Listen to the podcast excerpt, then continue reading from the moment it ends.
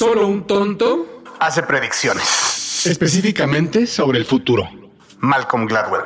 Y como nosotros no somos ningunos tontos, nunca predecimos el futuro, solo lo exploramos. Mi nombre afortunadamente sigue siendo Jorge Alor, grabando este nuevo episodio desde la Ciudad de México.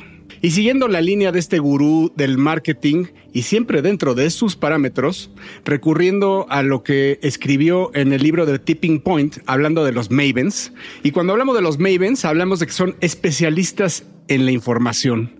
Son ese tipo de personas infinitamente curiosas y expertas en recopilar, retener información sobre una amplia variedad de temas. El Maven es un maestro apasionado. Son ese tipo de personas que siempre sabe la respuesta de algo y cuando no sabe, la busca activamente y la comparte con los demás.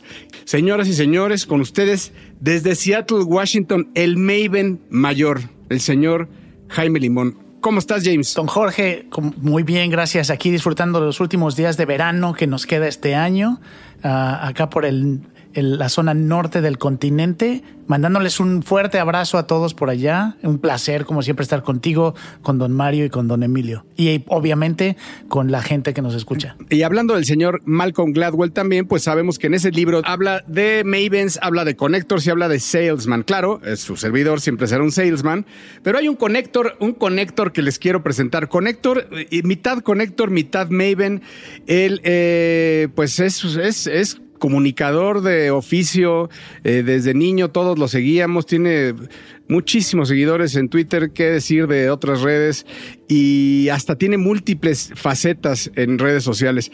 Y está acompañándonos con nosotros el señor Connector desde San Francisco, ahora sí, cuna de la civilización tecnológica, el señor Mario Valle. Mayito, ¿cómo estás? Mis carnales, muy contento de estar con ustedes, la verdad, eh, llevándome literalmente la chingada con el calor cerca yo creo que de los 35, 38 grados y eso que está tranquilito. Hemos llegado incluso hasta los 40, 42 en ciertos momentos del día. Pero muy bien, muy contento de estar con ustedes y como siempre pidiéndoles que se suscriban, que nos echen un bolillo, que estén con nosotros, agradecido de que estén con nosotros desde hace mucho tiempo, ya más de un año. Y bienvenidos y bienvenidas. Esto es Mundo Futuro. Mundo, mundo futuro. Mundo futuro. El principio del fin. Es una producción de Sonoro. Con Jorge Alor, Mario Valle y Jaime Limón.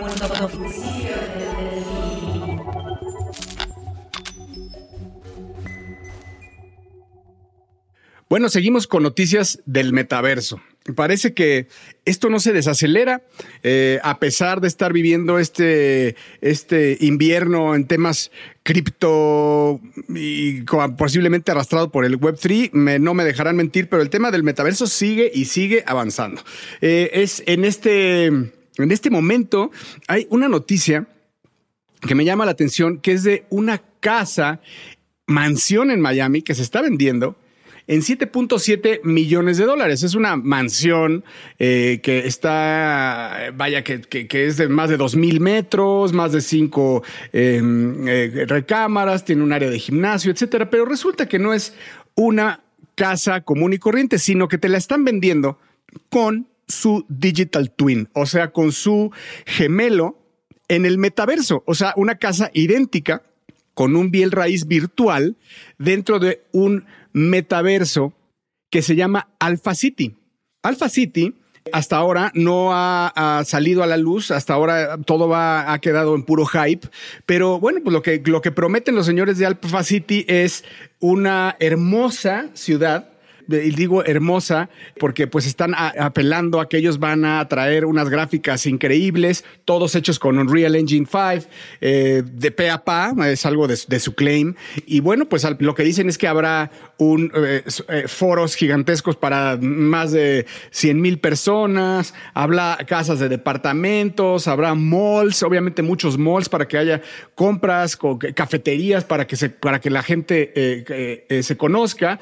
Obviamente también va a haber una parte de gaming en donde va a estar eh, NFT based, va a estar basado en temas de NFT, va a ser play to earn un poco, estoy eh, eh, intuyendo que va a ser play to earn y obviamente pues va a tener su propia moneda que se llama signo de pesos alfa con un total supply de 10 mil millones de alfas y bueno pues esto estará por verse en los próximos meses, porque ya estamos en la fase 3 eh, y al final de este año, pues al parecer es que estarán dando a conocer de qué se trata Alpha City. Entonces, Ahora ya las casas vienen con esto, ¿no? O sea, vaya, eh, eh, lo que ellos dicen es que si Alpha City logra ser lo, que, lo que dicen que será, como esta, esta, ¿se acuerdan de la película Elysium? Como este paraíso, esta vida perfecta.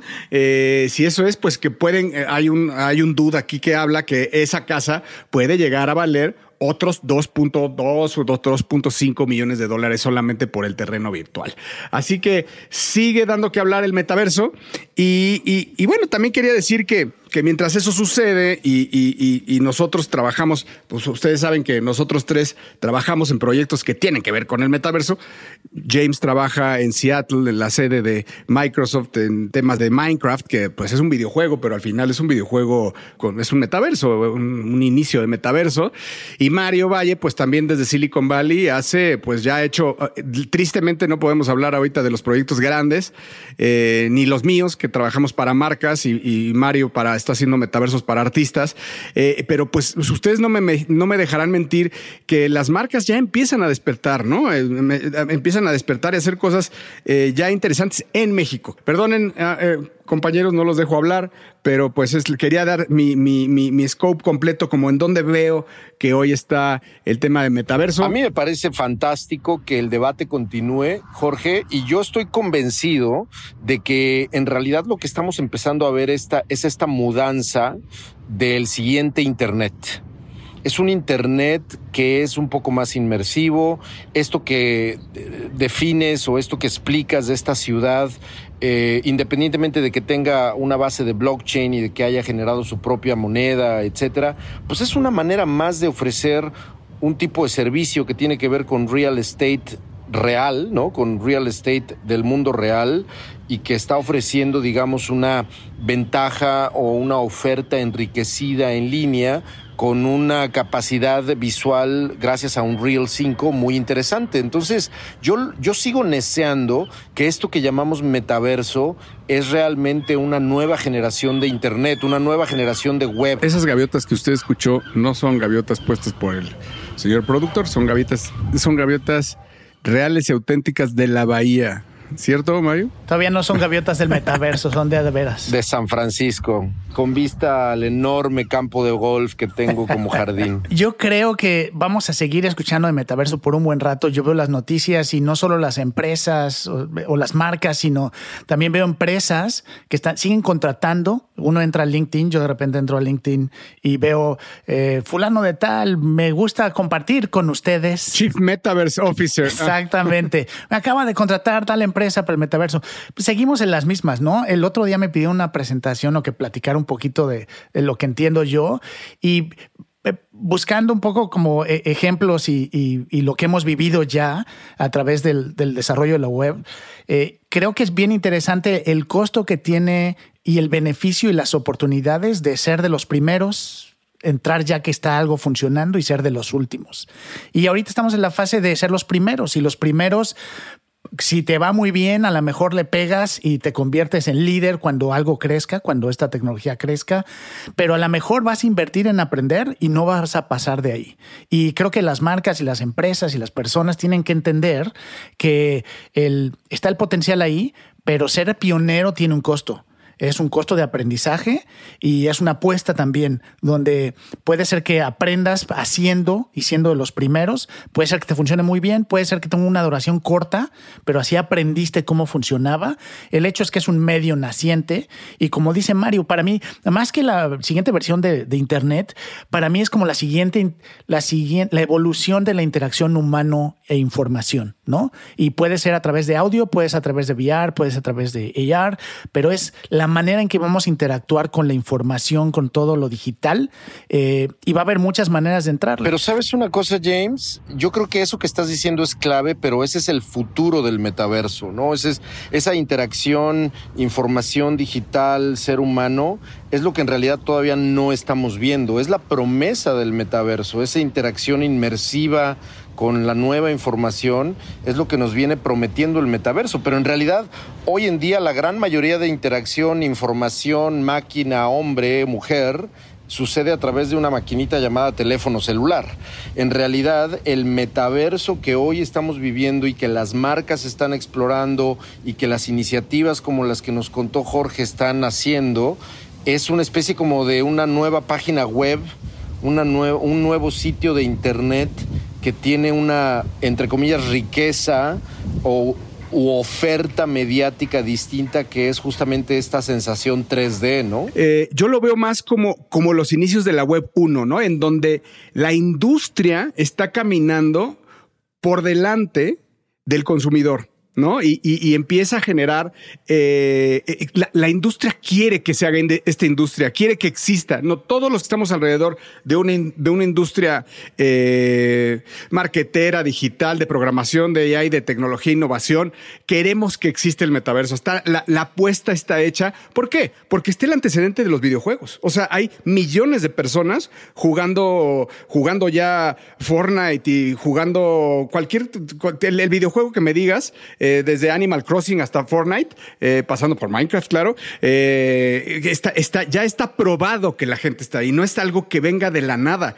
Entonces es, es cómo llevar esa experiencia al resto, al, al, resto del journey, que el resto del journey que no es gaming, ¿no? El resto del journey que, que es, que es este, que es marketing, el resto del journey que es comercio electrónico, ¿no? El, resto, vaya, el resto del journey que es capacitación, aprendizaje, ¿no? Sí, el, yo lo que creo es que mientras no haya un salto fuerte en hardware, lo que estamos haciendo ahorita es tratando de adaptar lo que funciona en videojuegos y eh, en estos mundos virtuales más que metaverso, eh, tratando de adaptar eso a llamarle metaverso. Y yo no estoy seguro. Mira, y creo que es lo interesante, ¿no? Esta discusión que tenemos, porque no hay una definición clara de metaverso. Hoy en día uno explica metaverso en base a lo que entiende y muchas veces en lo que le conviene.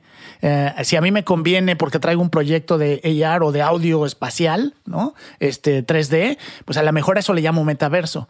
Yo creo que el, el reto aquí es eh, sobre todo de, nuevo, para las empresas, pero también hasta para los consumidores, ¿a qué le apuestas? ¿No? ¿Qué es lo que va a funcionar y qué no? Y muchas de las cosas que hoy se están haciendo, y siendo muy sinceros, muchas de las cosas que estamos haciendo van a ser pruebas interesantes que no van a pasar de vida de uno o dos años, ¿no? Y eso lo tenemos que saber y cuando alguien hace una inversión, tiene que estar consciente de que es una apuesta, de que es un aprendizaje, pero es, tan nuevo el término y la tecnología que estamos lejos de que una inversión hoy vaya a ser algo seguro en los próximos cinco años. creo que alguna vez lo dijo Mario, ¿no? Difícilmente en épocas del 1996 haciendo páginas y, hablando, eh, hablando de en el mundo futuro de 1996, en donde decíamos, y es que, y es que ahora podríamos integrar a las páginas comercio electrónico, que vaya, en ese momento lo que quiero decir es, imposible imaginarse, James, en dónde iba a terminar todo eso. Creo que lo, importante y a mí se me hace lo más rescatable es que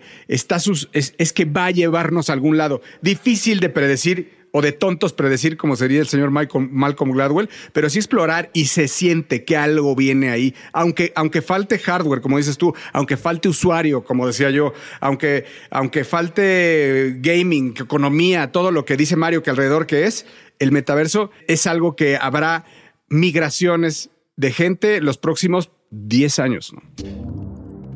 Estás escuchando, estás escuchando, escuchando. Mundo futuro, mundo futuro.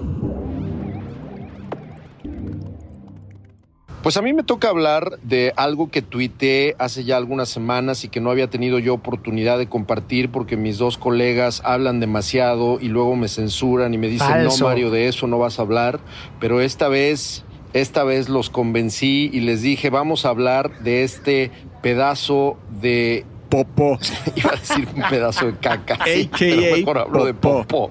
Esa, esa palabra le da mucha risa a el querido Jorge Alor. Pero tuiteé algo realmente impresionante, un video de una universidad en China, particularmente de una universidad en Hong Kong, creado de un, un material magnético creado por el profesor Li Sang, que tiene el nombre de Magnetic Slime Robot, un robot que es una especie de viscosidad magnética. Importante aclarar que después de que eché una investigada, esto no es como tal un robot, Jaime Jorge, esto es en realidad un material magnético que es controlado de una manera remota, eso sí, pero impresionantemente, imagínense a Venom, ¿se acuerdan de la película Venom? Bueno, pues imagínense a Venom hecho realidad. A Mr. Hanky. Exactamente, que puede curarse a sí mismo, reunirse de nuevo, hacer una, una- un canal milimétrico para poder transportarse y transferirse en espacios absolutamente diminutos. Y esto está hecho para uso primordialmente de la salud. Este es un material que se llama polivinil alcohólico, que tiene también un pedazo de un, un- elemento llamado bórax y un- un- una- unas partículas magnéticas que se llaman neodymium. Neodymium.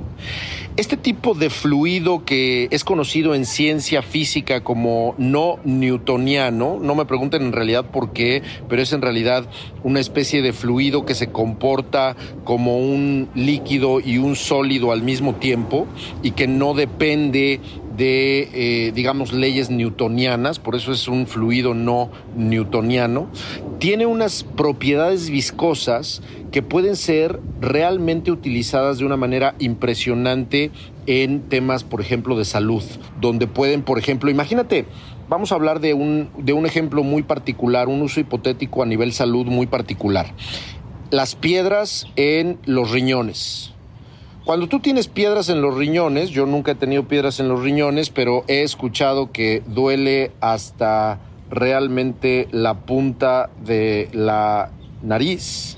Bueno, este tipo de material podría ayudar a que a través de este tipo de fluido que se puede meter por el torrente sanguíneo, que puede trans- tra- transportarse de una manera casi inteligente, pero insisto, gracias a los magnetos que lo controlan, puede, puede realmente entrar al riñón y recoger, así absorber como Venom, las piedras de los riñones y sacarla de otra manera o destruirla si es que se pone algún tipo de sustancia que destruya esas piedras que son un poco como, como de erosión, ¿no? Yo vi el video también la semana pasada y me pareció impactante porque además el, parecido con una popó eh, y una popó no tan consistente, digamos, ¿no? Es, es una popó como entre, entre, entre diarrea y no, o sea, ese término medio y, y camina sola, ¿no? Camina sola. Es una viscosidad, ¿no? Es una viscosidad. Es una viscosidad. La, la- la textura, la textura y el color es idéntica, ¿no? Entonces estás viendo a Mr. Hanky caminando, eh, pero me, me llamó la atención porque pues es algo que te puedes tragar, digamos, y este, y puede, re- pues, se va pues sin, sin ninguna alteración al sistema digesti- digestivo y puede retirar eh, sólidos que podrían estar ahí eh, obstruyendo algo y sobre todo, bueno, pues imagínate, yo me acuerdo que mi, mi hermana de, de chica se tragó un, un seguro abierto, imagínate, entonces le pasó por los 20 metros de intestino grueso y delgado. Y qué peligroso abierto, ¿no? Entonces, p- eh, para ese tipo de casos, o luego, sí, los bebés se, se comen este, monedas también, y creo que ahí es donde, la- la- la- bueno, lo que vi yo en el video, que es el uso que se le está dando en, en este momento de con la parte magnética retirar cosas que puede haber eh, peligro, en pe- peligro en el sistema digestivo. Por supuesto que esto deja la puerta abierta para todo lo que tú dices, que como esta, esta viscosidad que se puede controlar y que pronto podría también eh, eh, pues tener autocontrolarse, ¿no? Por medio de ser un, un- un robot con ahí, ¿no? Otro de los usos, digamos, hipotéticos que tiene este slime es el uso eléctrico. Al ser este tipo de material un material que puede transportar electricidad y que se puede adelgazar a niveles, insisto, diminutos, este tipo de material puede ser capaz de adelgazarse y engrandecerse de tal manera que pueda, por ejemplo, corregir eh, circuitos que están desconectados en, eh, por ejemplo, aparatos eléctricos donde no va a ser necesario ya desarmarlos y que puedas incluso reconectar esos cables para poder este para poder eh, vaya no, no no tener que abrirlos o desarmarlos. El video también muestra este uso donde se unen dos cables y yo creo que puede ser muy interesante seguirle la pista a este tipo de tecnología sobre todo ahora sí ya hablando de robots nanorobots que hechos efectivamente de este tipo de materiales, ahora imagínate que estos robots puedan ser controlados o incluso que tengan una especie de voluntad propia de acuerdo a cómo los programes, ¿no? Totalmente. Creo que eh, esto te, te, diría cierra un ciclo que hemos venido hablando mucho de, pues no sé cómo decirle, biotech, ¿no? Y, y, pues la verdad es que suena gracioso, pero no lo es. Eh, pero creo que con todas las cosas que hemos, los que nos vienen siguiendo de podcast anteriores, eh, de verdad es que eh, explorando ese futuro que viene en los próximos 5 a 10 años, de verdad la, la expectativa de vida para mí rápidamente en las nuevas generaciones, eh, y las nuevas generaciones no me refiero a los que estén haciendo ahora, sino a los que sean, los que tengan pues probablemente menos de 20 años, sin problemas, sin problema va a ir arriba de los 100 años, ¿no? Y, no solo la expectativa de vida, sino también la calidad de vida. Creo que eso es importante, la calidad de vida, eh, porque pues también eh, ha habido mu muchos avances en torno a el tema del control de las enfermedades. Estás escuchando, estás escuchando, escuchando. Mundo Futuro, Mundo Futuro. Y bueno, y si usted nos está escuchando eh, en este episodio y tiene usted interés o algo que ver con artes creativas o creatividad, a lo mejor trabaja en eso, le va a interesar mucho escuchar de lo que vamos a hablar ahorita. Eh, acaba de salir una noticia muy interesante. Eh, hubo una competencia, una competencia, la verdad, no muy famosa de arte en la Feria del Estado de Colorado, que seguramente nadie conoce, no es muy este, reconocida pero ahora se volvió famosa porque uno de los competidores, es de nombre Jason Allen, eh, ganó la competencia con una obra en, la categoría de diseño digital, con una obra que generó él a través de inteligencia artificial. Y la razón por la que esto se vuelve interesante es porque creo que estamos a punto, y lo hemos estado hablando igual desde hace casi un año aquí, estamos a punto de tener herramientas de inteligencia artificial que van a cambiar totalmente la manera en que funciona la creación de arte eh, en técnicamente todas las categorías y creo que es bien importante que si les interesa a ustedes y tiene algo que ver con creatividad, que empiecen a investigar porque no es algo que veamos a largo plazo. Hoy ya hay herramientas, son primitivas todavía, pero hay herramientas que ya permiten reemplazar de alguna manera, a, nivel igual muy básico, eh, los principios básicos de diseño. Aquí hemos hablado de Dalí o Dali uh, como una... Uh, un generador de arte a través de inteligencia artificial. Eh, existen varios ya, de hecho, hay uno que se llama Crayon, hay uno que se llama Canvas AI de Nvidia.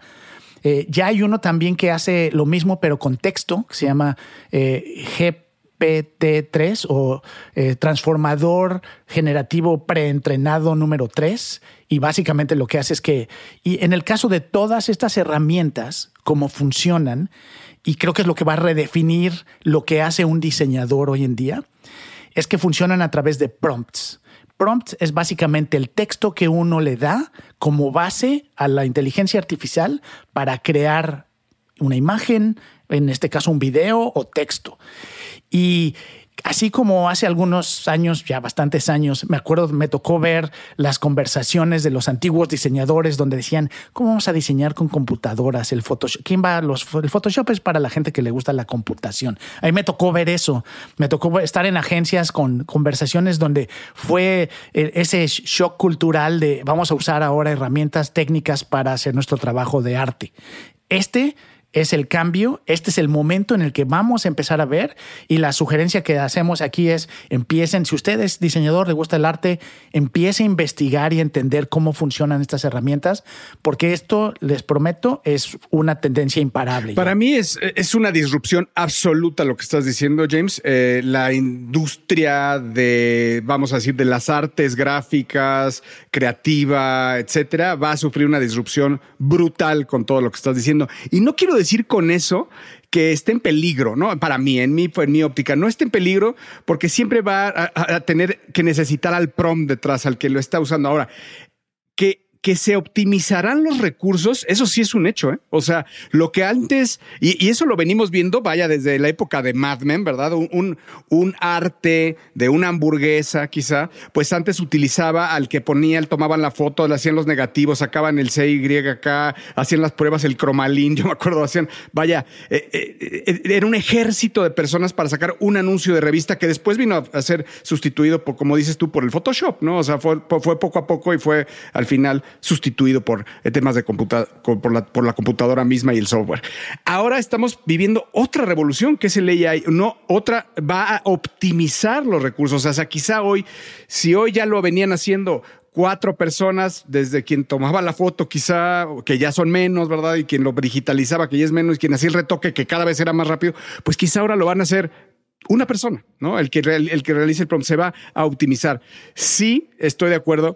Y, estoy, y está en todas las áreas la revolución, James. Está, en, está en, las artes gráficas, está en la edición de video, está en los copies, está por todos lados. Quien no lo quiera ver, por favor, quítense la venda de los ojos. Y es oro. Y todos los que se dediquen y que nos están escuchando, que se dediquen a temas creativos, agencias, artes gráficas, diseño gráfico, etcétera, es el momento hoy, es el gran momento, como dijo James, de, de meterse a saber manipular, operar y a ordenar, como dijiste, los prompts, a saber ordenarle a las inteligencias artificiales. Hoy estamos en un gran momento porque sin duda, si en este programa hemos estado puesto en, en, en este, en este mismo episodio, hemos estado diciendo si, si el metaverso es, no es, cómo va a ser, si la popova es o no es, o va a ser, este sí va a ser. Este ya pues es, ¿no? Sí. Este ya está. Justamente esta semana un, un, un, un, buen amigo, Edgar Pichardo, quien le mando un saludo de aquí, que es, este, se dedica a la publicidad, a colaborador nuestro desde hace, desde hace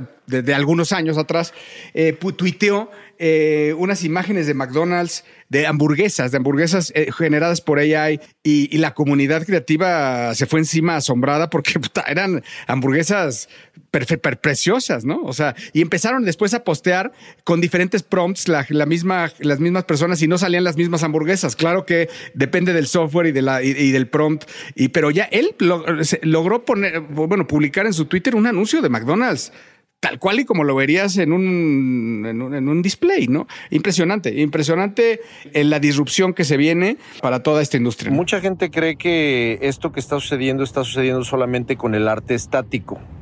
Esto que está sucediendo y que estamos viendo efectivamente en la ilustración y en la fotografía, lo vamos a comenzar a ver en el arte en movimiento. Es decir, estamos a nada en que una inteligencia artificial pueda verdaderamente, yo creo, poder eh, filmar sin filmar una película, producir una película, un corto, que tenga una historia, que tenga un diálogo, que tenga los mismos personajes, que estén funcionando en un ambiente uniforme y que todo eso haya sido producto solamente de una página con una historia que a lo mejor a alguien se le ocurrió, a una inteligencia artificial a lo mejor, o a una persona, y que esto que estamos viendo, que antes hubiera parecido imposible, el poder generar solamente con inteligencia artificial una hamburguesa y con solamente describirla, ahora imagínate la posibilidad de describir un videojuego, de escribir un corto,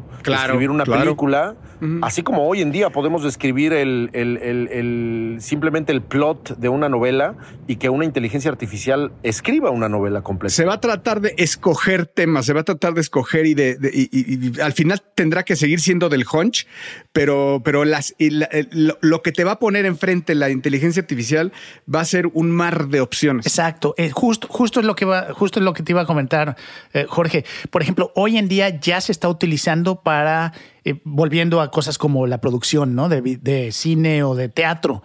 Hoy, si tú generas vestuario, por ejemplo, y quieres pensar en las todas las opciones que tienes para crear un disfraz, un vestido, algo que se va a utilizar en, en arte, ya le puedes decirle al AI, dame variaciones de este tipo. Y de nuevo, ahí viene la parte que mencionaba, ¿no? Del prompt.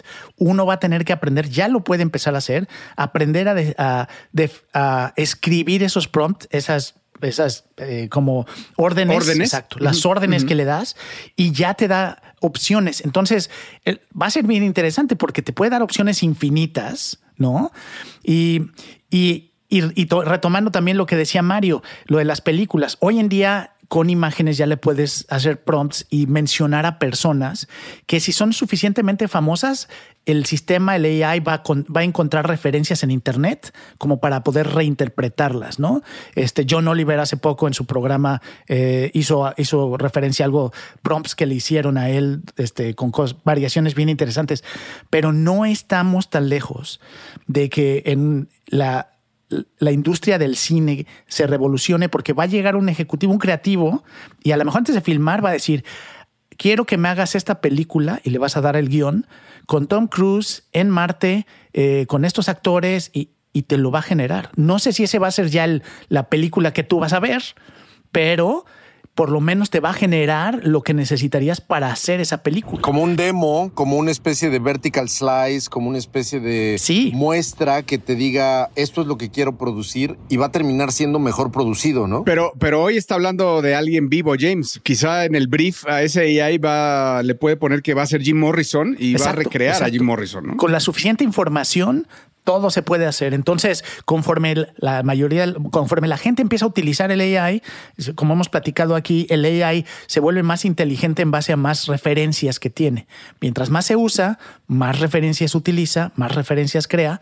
Entonces, estamos, imagínense, en cinco años, con cinco años de referencia, eh, lo que se puede llegar a hacer. Y mientras más data, más certero y más certero, ¿no? Entonces, se volverá cada vez más afín, ¿no? O sea, cada vez más afín a cierto tipo de audiencias que te va a pegar eh, eh, en, el corazón, en los sentimientos, en, o sea, el, el marketing, aunque, aunque estemos hablando de una automatización, efectivamente habrá quizá menos gente detrás, pero será mucho más certero. Y va a redefinir el valor de las cosas, que esa es la otra, que eso es lo que siempre pega cuando llegan estas tecnologías, ¿no? Si cualquiera puede hacer esto, entonces, ¿cómo es que tú generas valor? ¿Por qué lo tuyo vale más que lo de los demás, no? Si cualquiera puede hacer un anuncio de una hamburguesa de McDonald's, si sabe cómo pedirle las cosas a la AI, entonces, ¿cuál va a ser el valor agregado de un artista? ¿No?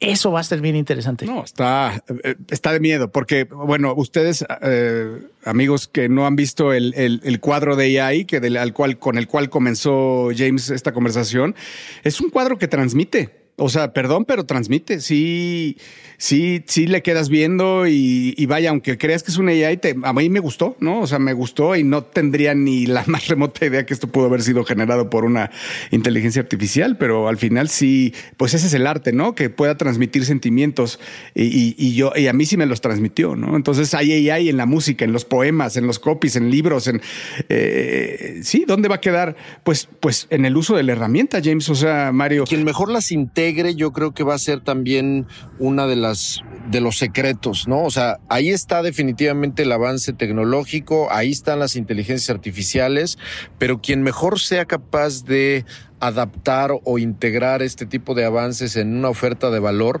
Yo siempre, ahorita estaba por, de, de, nuevo por recurrir a algo que ya he compartido aquí, creo que más de una o dos veces, que es, imagínate la posibilidad de que se vuelva realidad lo que Nicolás Negroponte en su libro Being Digital describía, que tú seas capaz de leer una novela y que después puedas entablar una plática con el autor que murió hace 200 años y que puedas realmente platicar y hacerle preguntas y decirle, oye, ¿qué sentiste cuando escribiste a este o describiste a tal o cual eh, personaje? A mí me dan muchas ganas de preguntarle un montón de cosas a Julio Cortázar o a Jorge Ibargüengoitia, ¿no?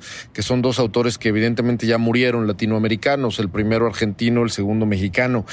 Ese tipo de adaptaciones son las que todavía no se le van a, ocurrir a una inteligencia artificial. Sí, Exacto. Y creo que lo llevamos platicando mucho tiempo aquí. Creo que lo que vale mucho la pena ahorita es lo que acabamos de platicar, es un futuro de ya.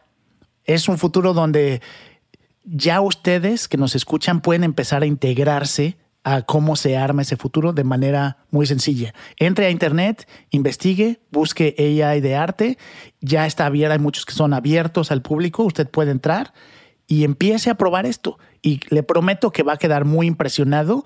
igual que nosotros, se va a dar una pequeña idea de lo que viene en ese mundo futuro. Sin duda, sin duda, una disrupción grande en los próximos años. Eh, estaremos dando fiel seguimiento a lo que de ahí suceda. Eh, y con esta, pues no es noticia, sino con esta reflexión, terminamos, terminamos este episodio y le agradecemos mucho el haber acompañado a este trío eh, que humildemente les proporciona y les hace, les graba este, este podcast con tanto cariño. Muchísimas gracias por escucharnos. Muchísimas gracias al señor Emilio Miller, que ya por segundo día, eh, por segunda vez viene sobrio. Y pues eh, invitarlos, invitarlos a seguir, a seguir a mundo, arroba mundo futuro guion bajo, y, a, invitar a seguirlos al señor, al Maven, señor Limón, arroba Mr. Lemon y al señor Connector, el señor Mario Valle, arroba Bill Benny. Un servidor, arroba el padrino. Nos despedimos los tres y nos escuchamos en nuestra próxima emisión. Hasta luego.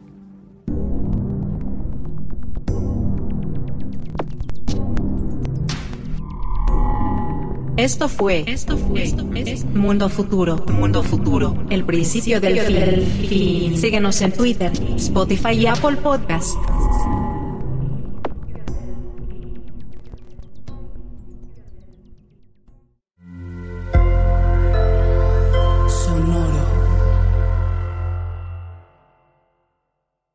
Hello, it is Ryan, and I was on a flight the other day playing one of my favorite social spin slot games on chumbacasino.com. I looked over the person sitting next to me, and you know what they were doing? They were also playing Chumba Casino. Coincidence? I think not. Everybody's loving having fun with it. Chumba Casino is home to hundreds of casino style games that you can play for free anytime, anywhere, even at 30,000 feet. So sign up now at chumbacasino.com to claim your free welcome bonus. That's chumbacasino.com and live the Chumba life. No purchase necessary. VGW, void, prohibited by law. See terms and conditions 18 plus.